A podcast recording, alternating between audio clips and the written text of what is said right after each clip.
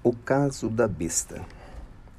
Em 1931, quando Chico Xavier passou a receber as primeiras poesias do Parnaso de Além Túmulo, um cavalheiro de Pedro Leopoldo, muito impressionado com os versos, resolveu apresentar o médium e os poemas a certo escritor mineiro de passagem pela cidade.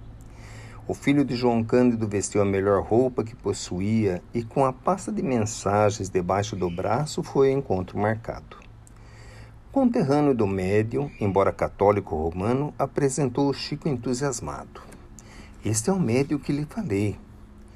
O escritor cumprimentou o rapaz e entregou-se à leitura dos versos. Sonetos de Augusto dos Anjos, poemetos de Casimiro Cunha, quadras de João de Deus, depois de rápida leitura, o literato sentenciou: Isso tudo é bobagem.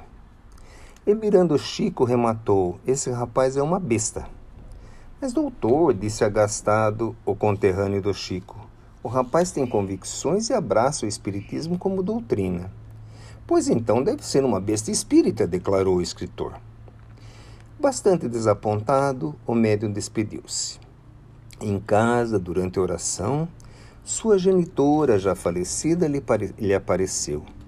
A senhora viu como fui insultado? perguntou o Chico.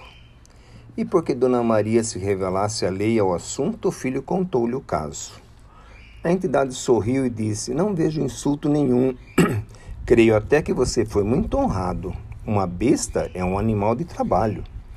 Mas o homem me apelidou de besta espírita.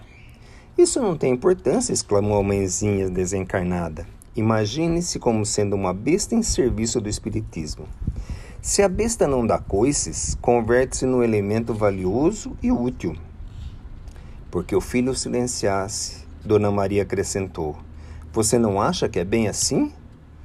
Chico refletiu, refletiu, respondeu: É, pensando bem, é isso mesmo.